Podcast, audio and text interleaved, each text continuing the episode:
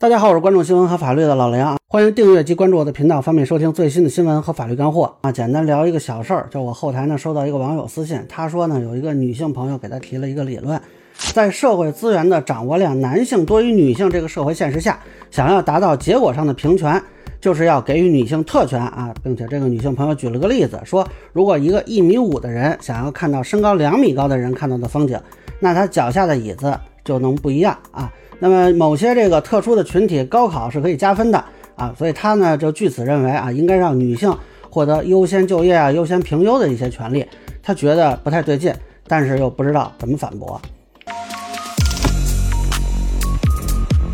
啊，是这样啊，我个人理解，你如果试图在他的框架下去反驳他的逻辑，就会陷入一个逻辑陷阱，因为他这个表述啊，忽略了两个东西。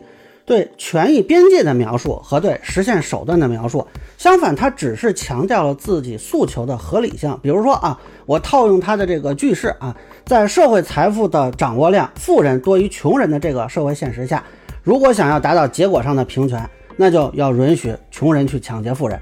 那么大家就会发现，哎，这个好像不太对吧？那么是穷人想要致富这个诉求错了吗？不是的，是这个追求的权利边界和落实手段的问题。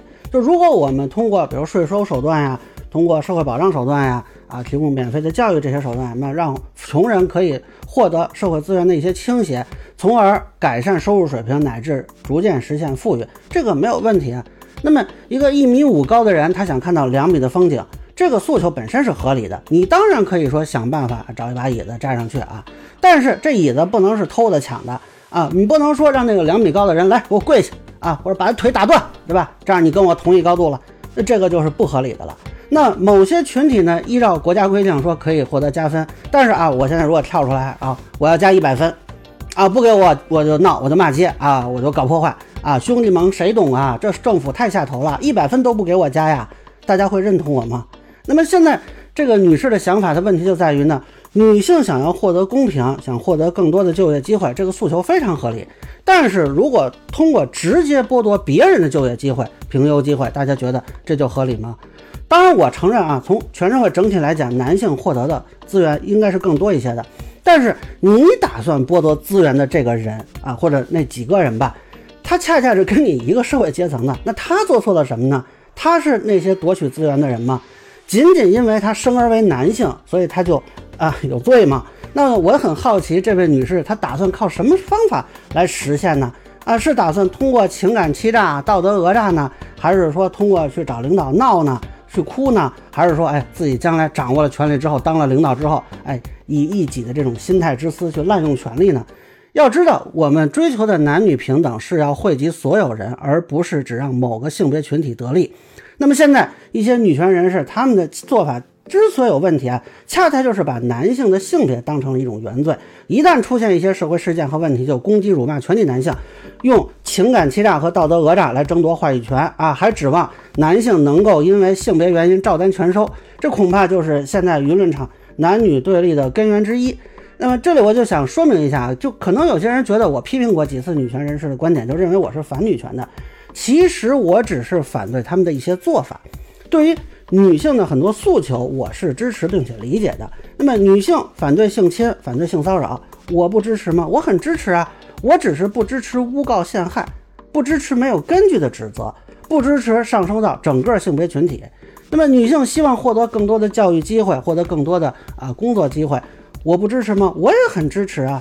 我只是不支持一些人借助性别话题搞舆论审判，突破道德法律去攻击他人，利用性别话题去制造。教育和职场的新的不公，去欺负比他们更弱的人。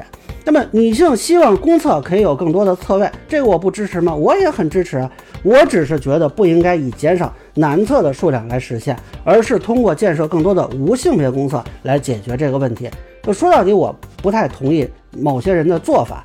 并不是说我不同意他们的这个诉求，我说啊，你把这个诉求给我憋回去，没有这个意思。那么，如果女性朋友们愿意通过友好的沟通啊、互相的理解呀、协商啊，来共同想办法去解决，我相信啊，所有人一起去想办法解决遇到的问题是可能的。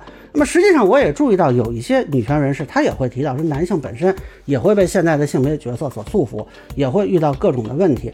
那我想这种态度啊，就是至少是可以有助于互相的理解吧。也可能说可以找到更好的解决方案。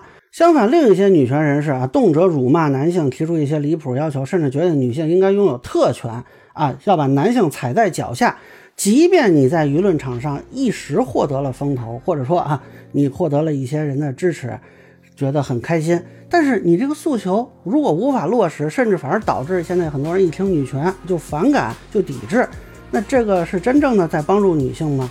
这个是不是应该啊，去考虑一下它的利弊？那好的，简单聊聊，说的不对，欢迎批评啊，请在弹幕和评论区留言。如果您觉得说的还有点意思，您可以收藏播客老梁不郁闷，方便收听最新的节目。谢谢大家。